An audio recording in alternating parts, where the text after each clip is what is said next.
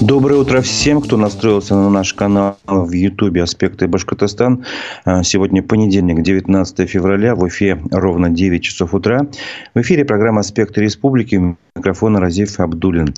Сегодня мы напомним о событиях прошедших выходных в Башкирии, обсудим их, проведем голосование на нашем YouTube-канале, а также послушаем фрагменты двух разных программ «Аспекты мнений» с участием руководителя организации «Патриоты Башкортостана» Сагита Исмагилова и члена Совета по правам человека при главе Башкортостана Сергея Жукова, а также мнение правозащитной журналистки Дарьи Корниловой о баймакских событиях.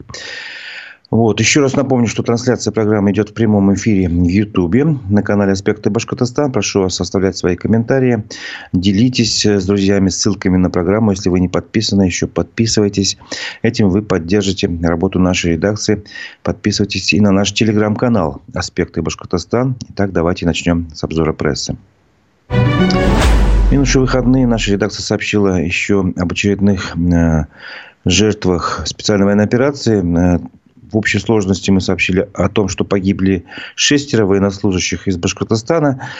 Это Юрий Поляков из Тельтамакского района, Эльмир Нурдинов из Бураевского района, Динара Исхаков из Сибая, а также рядовой Акрам Ильчигулов. С ним попрощались в Нефтекамске. Рядовой Гаяс Юламанов, с ним простились в Хайбельском районе.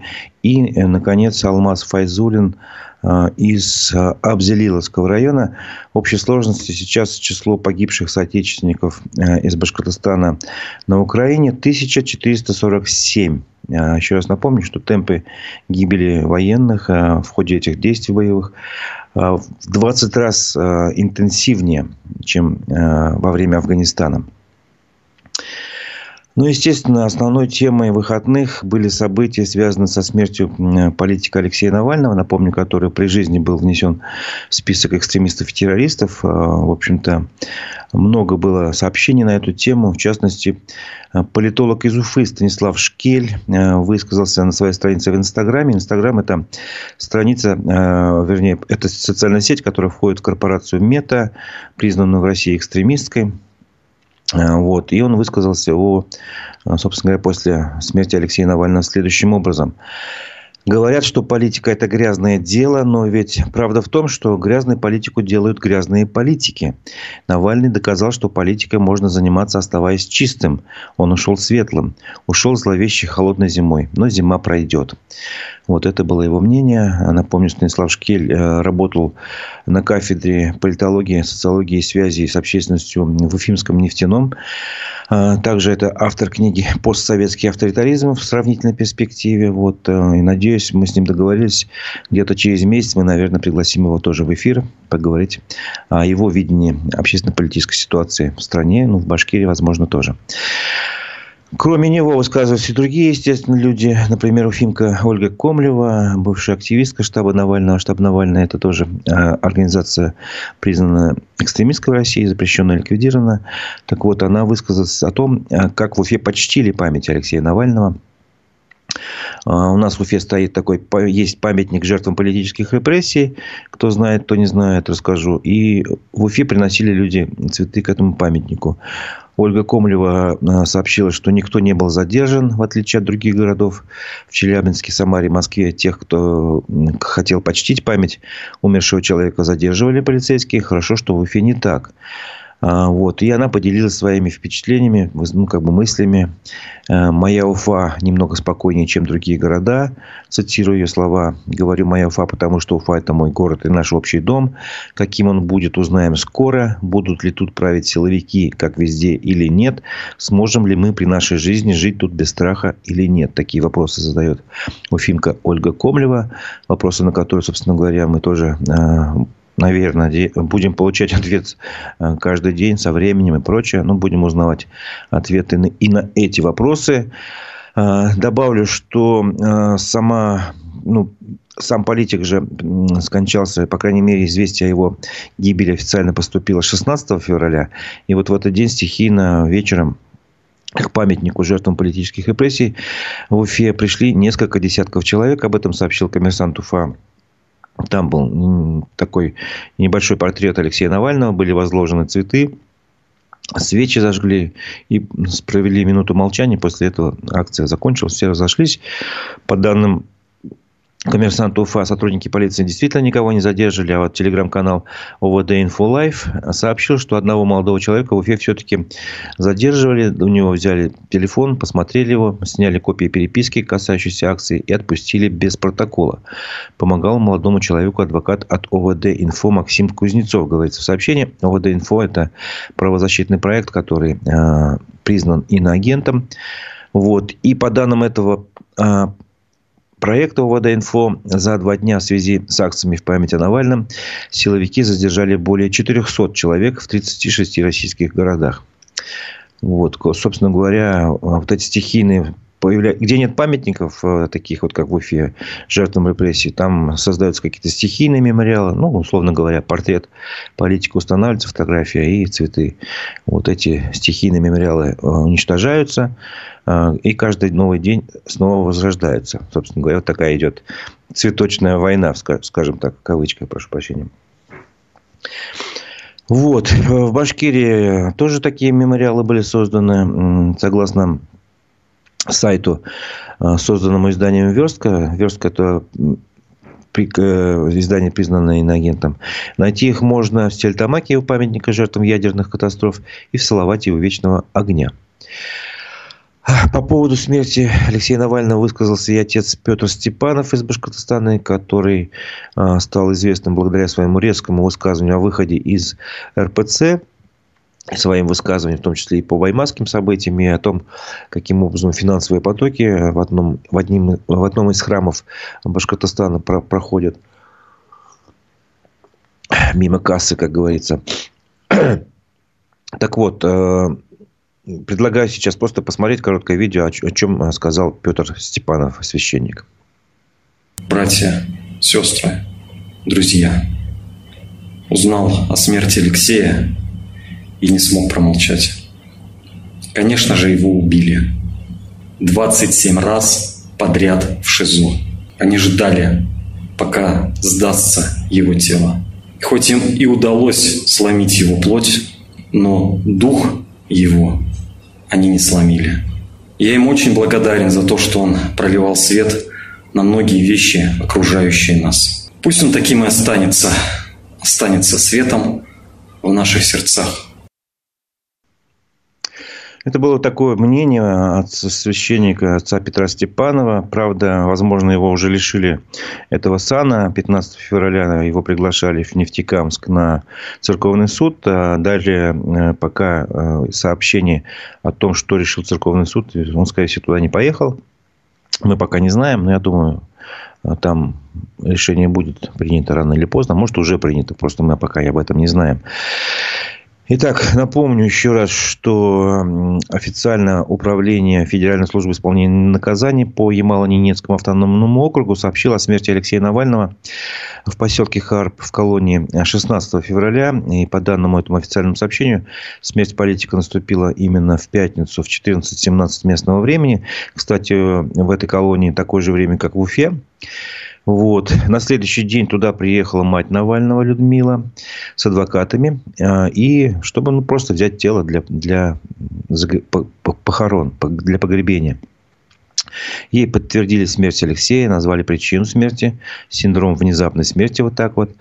А, дальше сказали, что тело увезли в Салихард, и она туда приехала, в морг. В морге Салихарда тело не оказалось.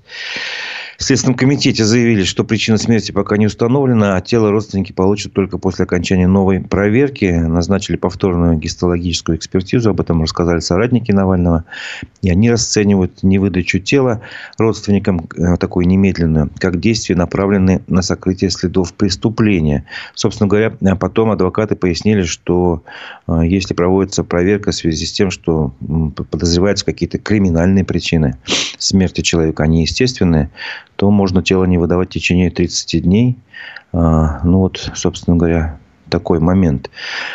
И многие люди высказывают свое как бы, мнение, еще раз говорил, и в Уфе, естественно, не только в Уфе.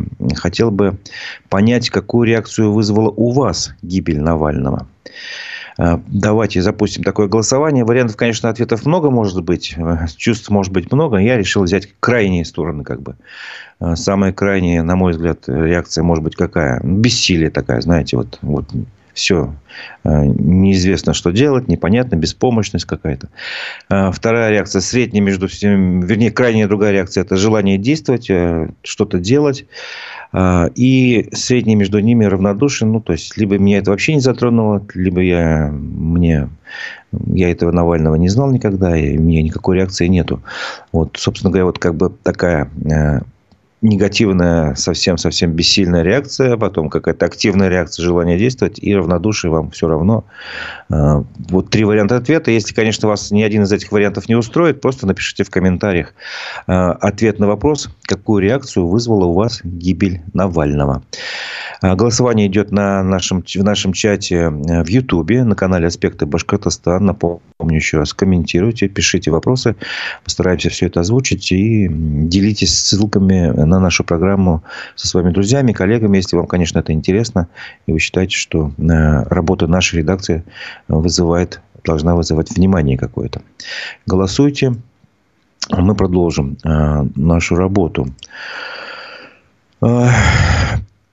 В связи с тем, что вот э, Алексей Навальный э, погиб, многие вспомнили, многие СМИ вспомнили э, фрагмент из документального фильма, который так и называется «Навальный», где журналист спросил его, а что вы, собственно говоря, могли бы сказать людям, если бы знали, что вас убили. Вот. И я хочу процитировать этот буквально там несколько фраз. Тем более, что цитаты из, этих, из ответа Навального потом появились, в том числе э, и на возле памятника жертвам политических репрессий в Уфе. Там э, вот эта фраза была у него. Все, что нужно для торжества зла, это бездействие добрых людей. Но это из контекста вырвано. Я хочу весь все-таки его ответ прочитать. Итак, если меня убили, э, сказал Навальный, то и он подумал и сказал следующие слова. Не сдавайтесь, не надо, нельзя сдаваться. Если это произошло, это означает, что мы необыкновенно сильны в этот момент, раз они решили меня убить. Нужно использовать эту силу, не сдаваться.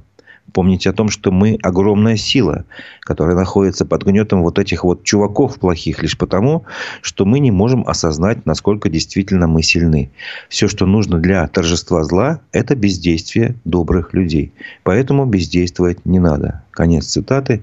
Еще раз напомню вот эти слова. Все, что нужно для торжества зла, это бездействие добрых людей. И это вот э, цитата появилась в том числе и на стихийном таком мемориале в память Навального в Уфе. Э, издания ГУЛАГу нет, э, которое, в общем-то, тоже следила за этой историей, э, разместила у себя хронологию событий. Я не могу нее не коснуться, потому что на самом деле внимательные люди, которые умеют критически мыслить, сопоставлять факты, всякие остальные последующие заявления и прочее, могут сделать свои собственные выводы может быть, даже не совпадающий с тем, что каким выводом приходят, приходят там сторонники Навального, неважно. Вот. И, и этих, эта хронология фактов называется спецоперация «Тромб» и преднамеренное убийство. Э, хронология сообщения о смерти Навального выглядит таким образом. 14.17 э, официальное время смерти Навального по версии э, Федеральной службы исполнения наказаний.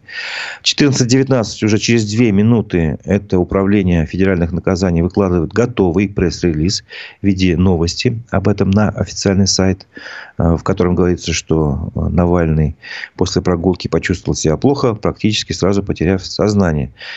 И тут же уже расширенную новость публикует подконтрольный государству телеграм-канал 112. А, через три минуты после смерти а, на ленте информагентств появляется молния. А, то есть РИА Новости и Тартас сообщают уже через три минуты.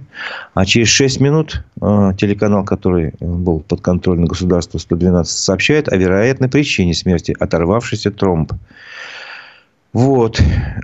Через 13 минут после смерти Дмитрий Песков комментирует гибель Навального. И ГУЛАГу нет, в общем, как-то при, при, при, ну, вся, анализирует все последовательность этих событий и приходит к выводу, что этот стремительный хронометраж может означать только одно. Все было заранее спланировано, согласовано, вплоть до пресс-релиза. Поминутно, посекундно. под контролем администрации президента и Федеральной службы безопасности, в общем, по приказу известного человека. Вот. И, в общем, там задаются вопросы, а сколько времени Алексей Навальный провел во время прогулки при температуре около минус 20. Почему он находился в прогулочном дворике в обеденное время, во время раздачи пищи в ШИЗО? Как долго с момента вывода из ШИЗО он содержался на морозе? Где записи камер видеонаблюдения? А, действительно ли он провел более 4 часов, получается? А, вот. Кто и для чего заходил в этот прогулочный дворик? Каким образом Алексей Навальный вернулся из помещения в помещение ШИЗО, сам дошел или его несли на одеяле. Почему в материалах служебной проверки уже содержится рапорт о ряде неисправных камер видеонаблюдения, а в ряде приложенных записей обрезаны дата и время записи, и в метаданных содержится информация об изменении файлов. В общем, здесь много вопросов, я не буду все зачитать, зачитывать. А, гораздо более красноречивыми являются факты, что матери э, Навального не выдали тело немедленно. А если бы там были естественные причины, собственно говоря, э, можно было выдать сразу. Также напомню, что нечто подобное происходило летом, если не ошибаюсь, могу ошибаться, по году 20 года или 19 когда Навального отравили. Вот, он лежал э, в одной из больниц российских, и туда тут же прилетели, значит, родственники тоже. Жена прилетела и с адвокатами и попросила выдать Навального, чтобы отвезти э, в клинику в Германии. Вот. И, и это тело тоже не сразу выдали, а через какое-то время, если не ошибаюсь, через двое суток он только оказался в клинике в Германии. Вот. И, собственно говоря, это было вызвано фактом тем, что, а, ну, по крайней мере, как а, говорят эксперты э, из Германии, что в следах, а, в организме Навального нашли следы вещества «новичок».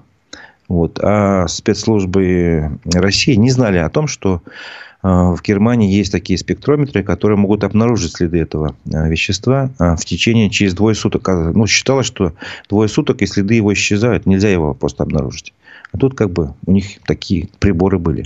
Я не знаю, как бы это, насколько все не был в Германии, не общался с экспертами, сразу скажу. Просто выдаю ту информацию, о которой э, в открытом доступе можно прочитать. Э, собственно говоря, возможно, здесь тоже некий расчет на то, что э, в течение какого-то времени какие-то следы каких-то веществ тоже могут исчезнуть из организма. Но это одна из версий, на самом деле. Это только предположение.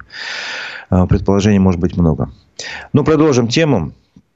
Продолжим тему проект закрыт, Навальный жив. Навальный был проектом. Ну, извините, когда человек погибает, это не проект. Это вы что-то... Вот вы не проект, например. Вы тоже живой человек. Если, если вы не бот, конечно. Это я читаю комментарии из чата.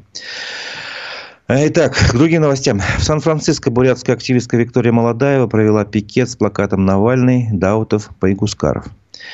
И это очень э, знаковая вещь на самом деле. А, она напомнила имена трех человек, которые погибли в России за последний месяц и связала их гибель с действующей властью. Об этом сообщил Росньюз. А, вот. И там она сказала, что Алексей Навальный, Рифат Даутов, Минияр Байгускаров, запомните их имена. Прямо сейчас башка, башкирские активисты делают сайт с информацией по всем задержанным на, на протестах людьми в Республике Башкортостан, заявила э, Виктория Молодаева.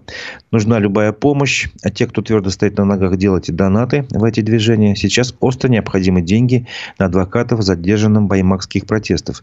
Большинство из них обычные люди. Я видела объявление, что некоторые семьи продают лошадей, чтобы оплатить юридические услуги.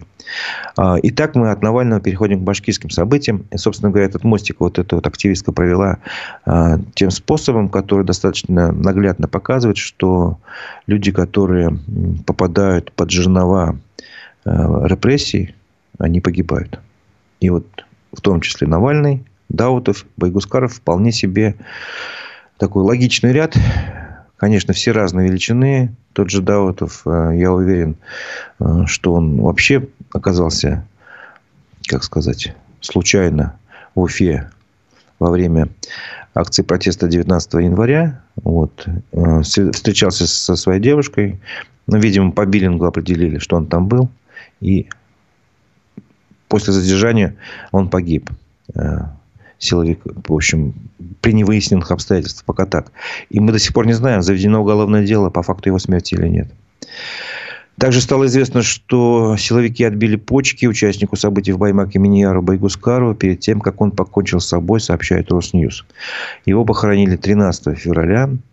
Напомню, э, и эти похороны прошли, так сказать, без стечения э, большого стечения людей. Арифата Даутова, который погиб 26-го, по крайней мере, приглашали на опознание 26 января, а его похоронили 6 января. Чувствуете э, большой временной лаг, когда родственникам отдали тело ну, практически через 10 дней всего. И это тоже, возможно, связано как раз с исследованиями различными. Мы не знаем. Ну вот а возможно, с тем, что не хотели, чтобы по горячим следам народ опять собрался еще раз. Там было массовое скопление людей. Вполне возможно и такая логика. Вот. А тело Навального до сих пор не выдано родным. Продолжаем баймакские события, вернее, сообщения о баймакских событиях. А, супруги задержанного по баймакскому делу Айбулата Негаматова а, в выходные в субботу, мы сообщали об этом, не сообщили о, ее, о его местонахождении, хотя задержали его еще 13 февраля на работе в Баймаке, потом был суд, его арестовали, увезли в Уфу. 15 он вышел на связь, а, не, не смог сказать, где находится, сказал, что уже что все нормально, сам будет выходить на связь, но после этого на связь не входил, и вот жена э, Айбулата Негаматова Наркас рассказала аспектам, что они навещали два СИЗО, информацию не предоставляет, в изоляторе временного содержания тоже. Его не нашли. В общем, они были обеспокоены.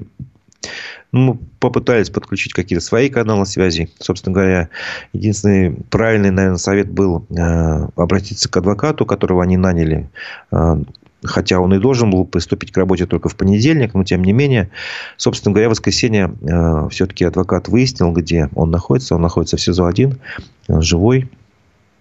Вот. И только здесь нужно напомнить статью Уголовного процессуального кодекса, статья 108, часть 12. Лицо, в производстве которого находится уголовное дело, незамедлительно уведомляет о месте содержания под стражей или об изменении места содержания под стражей подозреваемого или обвиняемого кого-либо из его близких родственников при их отсутствии других родственников. Тут, я думаю, ключевое слово «незамедлительно» чтобы люди знали, что с ним происходит, чтобы люди не переживали. По крайней мере, это право записано в Уголовном процессуальном кодексе. Ну, добавлю, что семья задержанного уже объявила сбор средств на юридическую помощь. А, кто захочет помочь, вы можете на нашем телеграм-канале найти новость про это. Она так и называется. Супруги задержанного по Баймакскому делу а, до сих пор не сообщили о его местонахождении. Но вот сейчас, на данный момент ситуация изменилась, они уже знают. Вот, продолжая баймакскую тему, хочу сейчас вам предоставить вашему вниманию фрагмент записи э, программы «Аспекты мнений», в которой мы приглашали э, лидер общественной организации Сагита, э, общественной организации «Патриоты Башкортостана» Сагита Исмагилова. Естественно, там не могла не зайти речь и об этом баймакском деле. Давайте послушаем.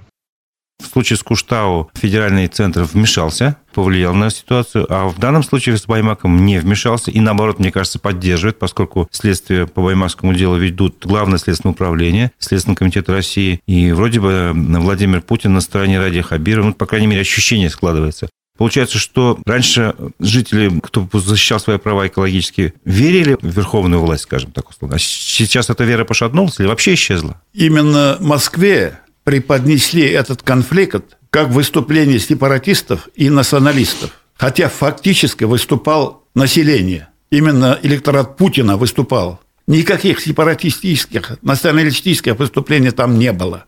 Люди пришли не столько в защиту Фаиля, сколько в защиту своих прав на чернозем, чтобы они могли жить на этой земле, чтобы они могли пользоваться пастбищами, сенокосами на своей земле. И чтоб золотодобытчики, которые до этого были испоганены землю, рекультивацию сделала власть, обратила внимание. Там же каждый золотодобытчик приходит, гадит. И главное, после него не только поляжа, река остается загаженной, отравленной.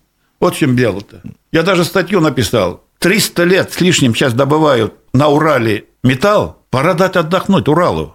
У нас крупнейшие месторождения открыты в Забайкалье сейчас, на Дальнем Востоке. Там извлекаемый ежегодный уже планируемый металл превышает всю добычу уральскую 3-4 раза. Плюс полвека назад начатая добыча в Норильске. И в Норильске, и в Забайкалье, и на Дальнем Востоке населения практически нету. Добывай, никаких претензий не будет. Ну, вам сейчас какой-нибудь критически настроенный человек скажет, извините, тогда, получается, наши граждане, жители Башкортостана останутся без работы, им придется туда ехать, что ли, там работать? Золотодобытчиков среди местного населения практически нету.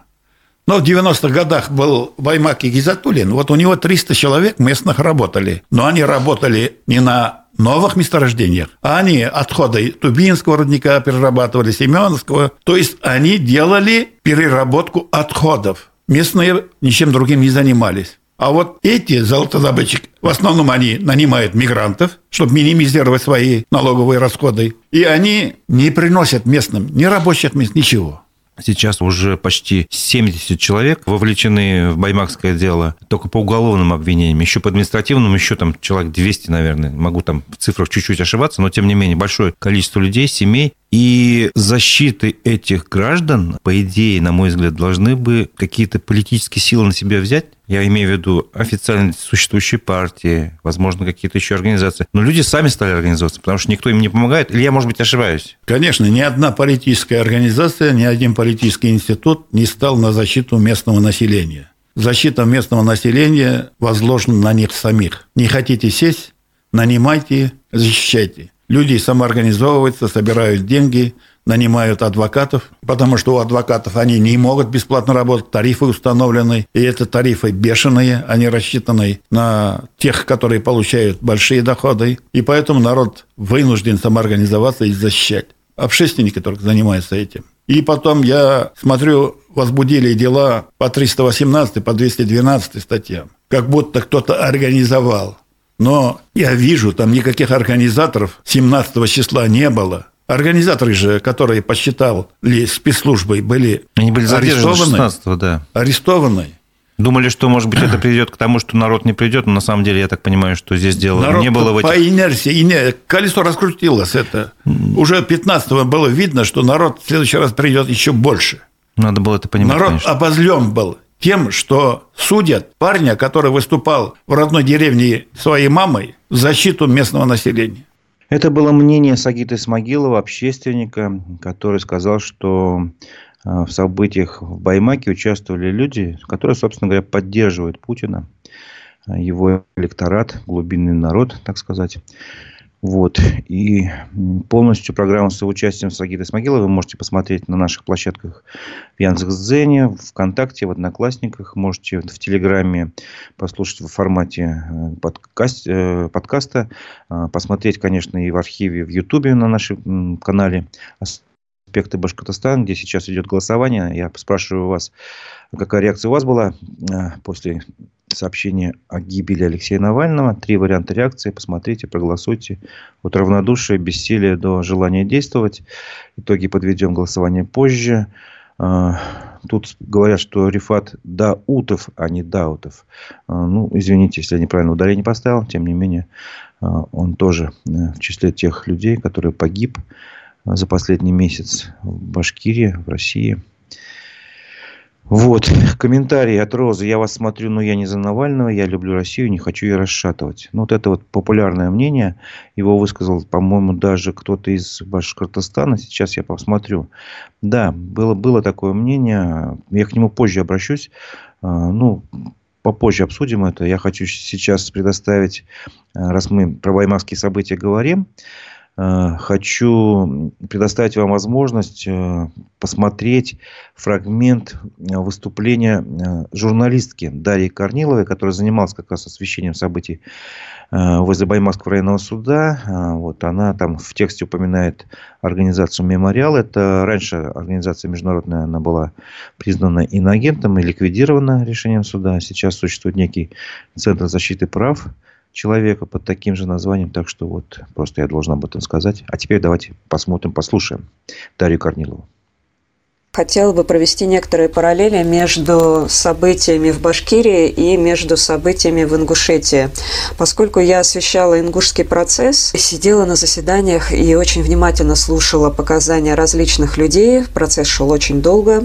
Соответственно, у меня сформировалось некое мнение о том, что происходило 26 и 27 марта 2019 года в городе Магаз, когда произошли столкновения мирных жителей Ингушетии с специально приглашенным ОМОНом из других регионов. И это очень и очень сильно напоминает то, что происходило в Башкирии. Значит, и там, и там некоторое количество времени люди собирались мирно, без оружия. В Ингушетии там даже фантики за собой все убирали, то есть э, соблюдали порядок, все вели себя достойно, спокойно, никаких эксцессов не было, с полицией спокойно общались, было полное взаимопонимание. Это, скажем так, фаза раз.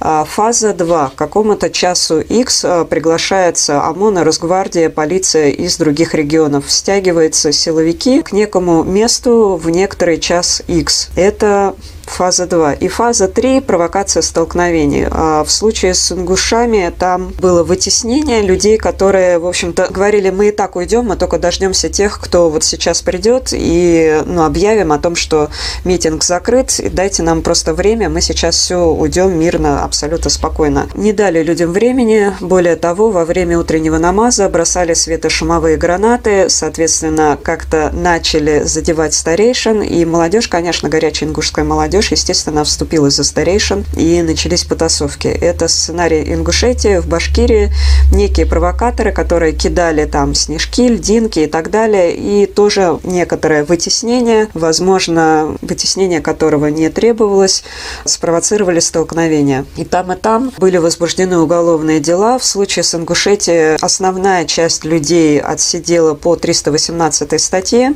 А, немного людям давали, где-то там сейчас, ну, год-два, кто выходил по отсиженному уже после СИЗО. В общей сложности, по крайней мере, вот по данным мемориала, уголовные дела были возбуждены в отношении 53 человек. А трех человек потом вывели из-под уголовного преследования. И среди оставшихся было выделено 8 человек. Это так называемые лидеры ингушского протеста. Семерых судили публично, очень громко. Одного человека закрытый процесс сделали, его позже забрали. А вот тем семерым, кого назначили лидерами протеста, им дали от 7,5 до 9 лет. Достаточно много. Это там среди них девушка, а, два уважаемых старейшины разных возрастов взяли специально вот и устроили такой образцово-показательный процесс, как говорили ингуши, образцово-показательную порку. Это, по крайней мере, ингушский сценарий, да, с тем, чтобы ни у кого не возникало сомнений в том, стоит ли выходить на улицу и что-то требовать от власти. Не стоит.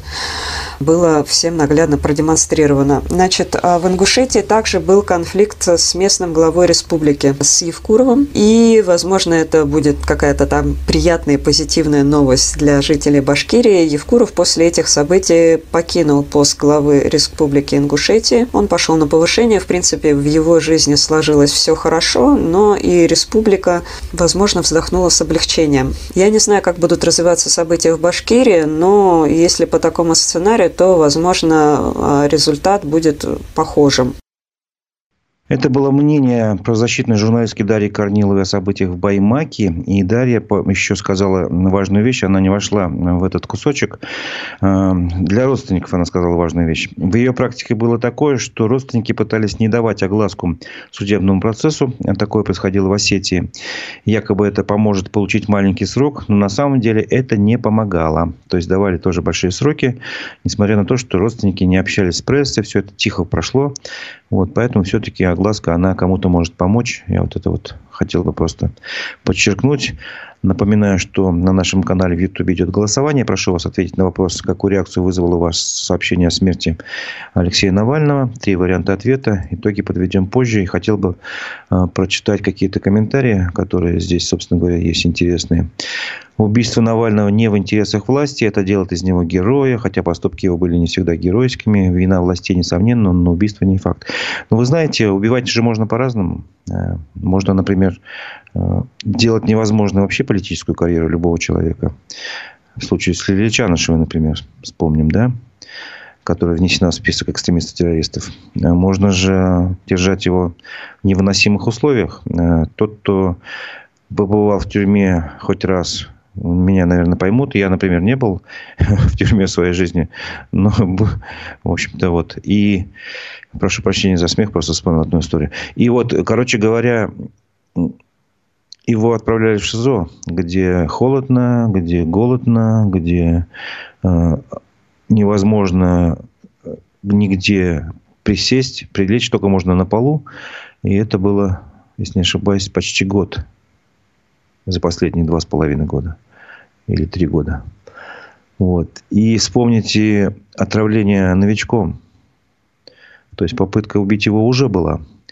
Или вспомните, например, Бориса Немцова, где факт уже есть. Убийство на лицо, как говорится.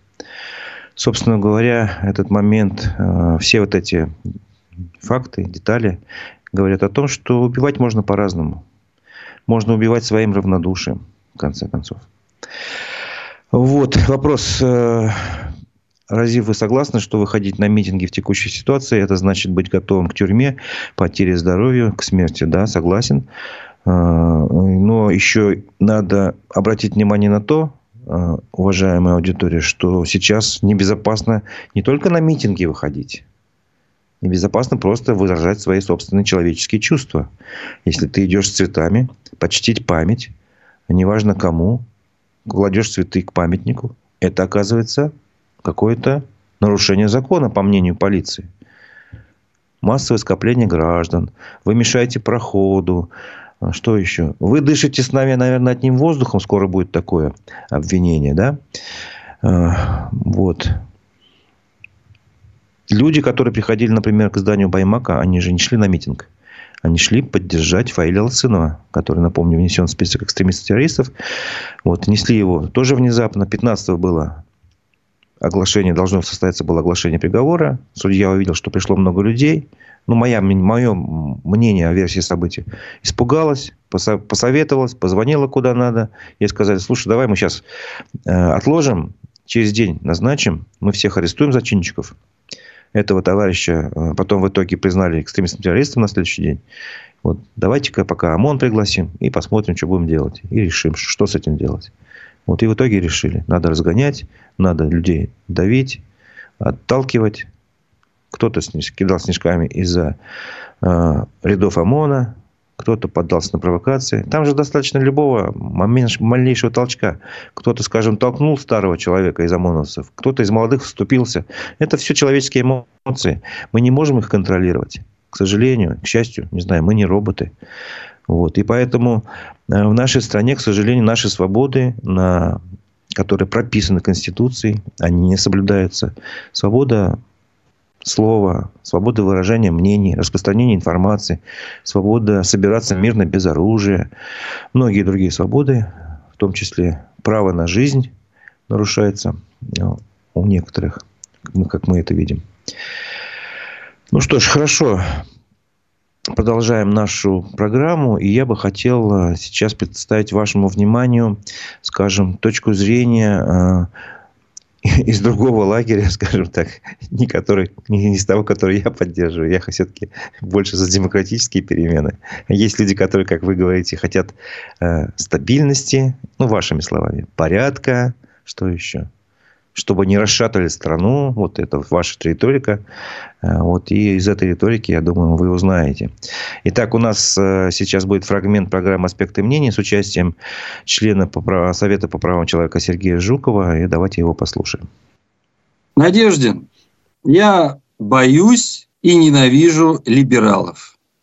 Вот так. При этом можно сказать, что ваше издание, скорее всего, либеральное. Но я толерантен к любым вероисповеданиям и политическим взглядам. Все должно существовать на этой земле. На мой взгляд, Надеждин – это чистой воды либерал. Я являюсь противником сближения с иностранными государствами, интеграциями всякими различными в европейские там, союзы и тому подобное. Я человек, который видит необходимость субъектности, обороноспособности страны, суверенитета, собственной промышленности. И я уверен точно, что Надеждин – абсолютная противоположность. И те люди, которые пришли за него поставить подпись, это те люди, которые с удовольствием бы сбежали в Евросоюз, но у них нет денег. Это те пацифисты, которые просто не понимают, по каким причинам происходят войны, для чего нужны танки. Это те люди, которые за все хорошее против всего плохого, но не учитывают реалии этого мира. Как это говорит господин Гурулев, они подлежат уничтожению. Помните, он сказал тогда у Соловьева, 20% их надо как-нибудь изолировать или уничтожить. Вы тоже ну, придерживаетесь этого? Ну, Гурулев у нас депутат военный. Вы служили в армии? Ну, я вот служил в армии. Как относятся офицеры к солдатам, это лучше никому не рассказывать. Но когда ты выходишь из армии, ты это вспоминаешь, тебе весело. И ты понимаешь, что, что ну, это такой образ жизни. А в реальности, за словами офицеров, ну вот за этими угрозами, бытовыми угрозами ничего не стоит. Это такая шутка юмора, ну, для военных. Либерализм – это уважение прав человека, ничего более. За что вы ненавидите либералов? Это люди, которые хотят жить дома, а не бежать. Ну вот, пожалуйста. Живите дома.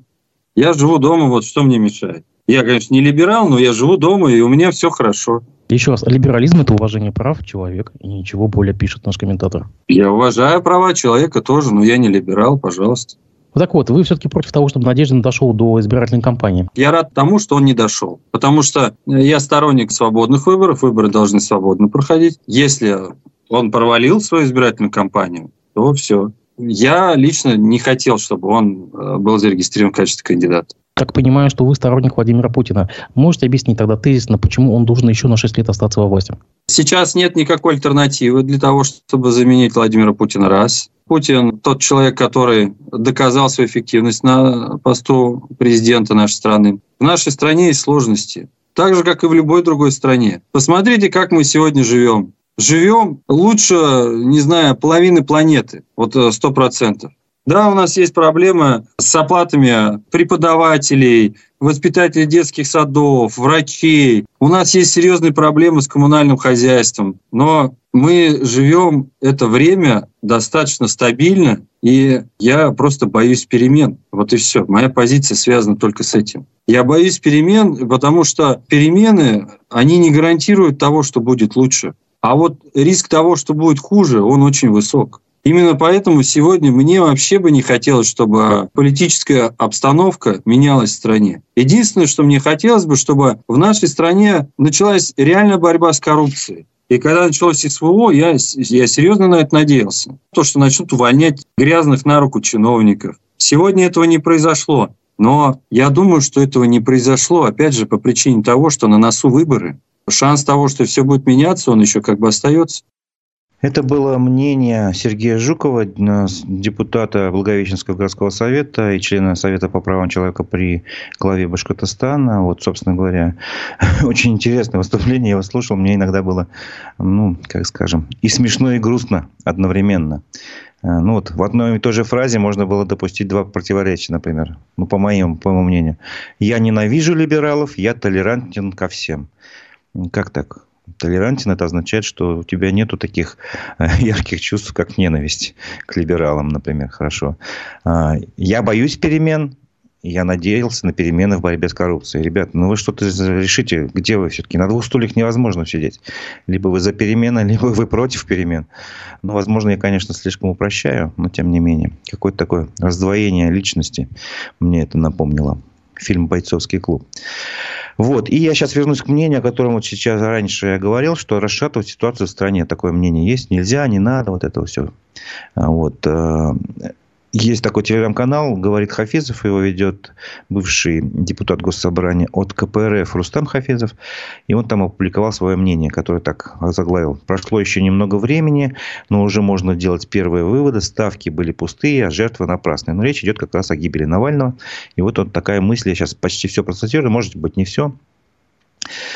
Итак, мнения основные такие мысли. Все, кто рассчитывал на реванш Навального, включенного ранее в список экстремистов-террористов, ошиблись. Да, сторонники его живы и никуда не делись, но немногочисленны и не способны за собой повести массы. А, расшатать ситуацию в России, по моему, по моему мнению, они не способны, говорит Рустам Хафизов. Очевидно, что ставки зарубежных спецслужб, местных либералов и пятой колонны безвозвратно канули в лету. Взращивали они совсем не того. Народу не нужен менеджер с навыками НЛП. Народ выбирает стабильность и благополучие. Вот. Ну, собственно говоря, а, я думаю, здесь достаточно понятна позиция. Как раз тут слова есть и зарубежных спецслужбах, и то, что Навальный это проект некий, что с, наряду со спецслужбами, значит, были заинтересованы в этом всем местные либералы, пятая колонна, все вот эти слова, которые говорят о том, что люди живут прошлым. Э, Потому что либерализм – это не есть плохо, во-первых. В своего основе этого слова либера, либерал – это свобода. А, а свобода и права человека записаны в Конституции Российской Федерации в первой главе, в основной главе. И это основа государства на самом-то деле. Не все остальное. Права человека и свобода человека являются основой. Они не соблюдаются у нас, да. Но это надо просто признавать. А, вот. И защищать эти права и свободы не есть плохо. Не есть, значит, расшатывать страну. А, знак равенства. Все, вот там многие говорят, проект Навальный, зарубежные спецслужбы, пятая колонна. Это все, ребята, риторика 30-х годов. Напомню, когда а, везде искали врагов народа, все поддерживали политику государства и правительства. К чему это привело, мы все знаем. К многочисленным жертвам, репрессиям. Вот. Э, сейчас это приходит э, как бы примерно к этому же, только, может быть, масштаб репрессий поменьше. Если раньше счет шел на сотни тысяч там, и на миллионы, сейчас пока идет на сотни и на тысячи. Но это не означает, что это тоже хорошо, ребята. Вот. И расшатывать страну и сажать людей за их убеждения и взгляды, за, их, за то, что ты кладешь э, цветочек какому-то памятнику, это тоже не есть хорошо. И это э, как раз, я не знаю, просто подумайте, что вы говорите, господа, не знаю, которые вот такой риторикой пользуетесь, э, рано или поздно это коснется и вас, вашей семьи, в конце концов.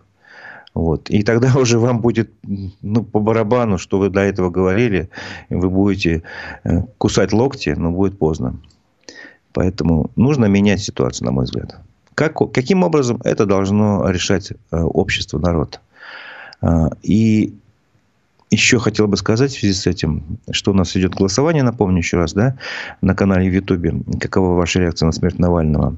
Хочу напомнить одну фразу, которая меня постоянно э, заставляет задумываться над тем, что же нужно делать. Потому что вопрос, а, тоже вспомним фразу Навального, что торжеству зла помогает бездействие добрых людей – вот. Что же могут делать добрые люди? Ну вот, по крайней мере, надо понимать, что происходит. Э, в 1886 году, задумайтесь, это было аж полтора века назад, э, писатель и журналист Владимир Гелеровский сказал одну фразу. У России две напасти. Внизу власть тьмы, вверху тьма власти. Очень короткое высказывание, которое, мне кажется, заставляет задуматься, а что же надо делать? Что такое внизу власть тьмы? Это наша непосвященность, наше непонимание многих вещей, наша безграмотность. Это, это может быть как финансовая э, культура нам не хватает, поэтому мы за год отдали больше миллиарда рублей только в Башкирии мошенникам, да? И как политическая неграмотность, как незнание своих прав и свобод. Э, например, многие задержанные в Баймаке, после событий в Баймаке, не знали о статье 51 Конституции, которая позволяет человеку не давать свидетельства против самого себя. Вот власть тьмы. Что с этим можно делать? Просвещать, образовывать. Собственно говоря, в этом, например, я вижу свою задачу. Вверху тьма власти. О чем это говорит? Да, в руках а, верхушки власти наверху сосредоточены большие полномочия. И они пользуются ими, а, скажем так, как медведь в посудной лавке. Грушка сейчас на данный момент крушит все вокруг себя. Вот. Ну, значит, надо как-то а, эту власть у них, ну, условно говоря, менять. Власть должна быть сменяемой. Это закон демократии. А, мы последние 20 лет ее не меняли. А, ну, собственно, что можно делать? Вот э, все в одной фразе, а, мне кажется, указано. Ну, давайте другим новостям. У нас еще осталось немножко времени, потом мы подведем итоги голосования. В Башкирии за неделю произошло 6 несчастных случаев с работниками. В Благоварском районе скончался 58-летний электрик башкирской мясной компании. Пресс-служба э, группы компаний «Таврос», которая принадлежит этой компании, отказалась комментировать инцидент. Однако источники МКСЭД сообщили, что мужчина умер на рабочем месте в комплексе по производству свиного мяса в селе Мирный из-за остановки сердца. МКСЭД сообщает, что это уже четвертый случай э, смерти на рабочем месте в регионе с начала февраля. На прошлой неделе скончался сотрудник Уфа водоканала. Вот. И также на этой неделе пять рабочих получили тяжелые травмы. Инцидентами отметились предприятие Сибай водоканал, э, сельхозпредприятие «Базы», «Урал Мостострой» и детская больница в Стельтамаке, а также общество «Альтитуда». Правительство Башкирии сообщает, пресс-служба правительства, что программист из Уфы Ильгиз Фазлыев презентовал автомобиль для людей с ограниченными возможностями здоровья. Презентация автомобиля прошла на региональном форуме общественных инициатив с сильной идеей для нового времени. А, в общем, парень молодец, создал такой э. Э, электромобиль с инновационной функцией. Там кресло выдвигается, специально разработанное для удобства пользователя. Можно управлять автомобилем с помощью джойстика.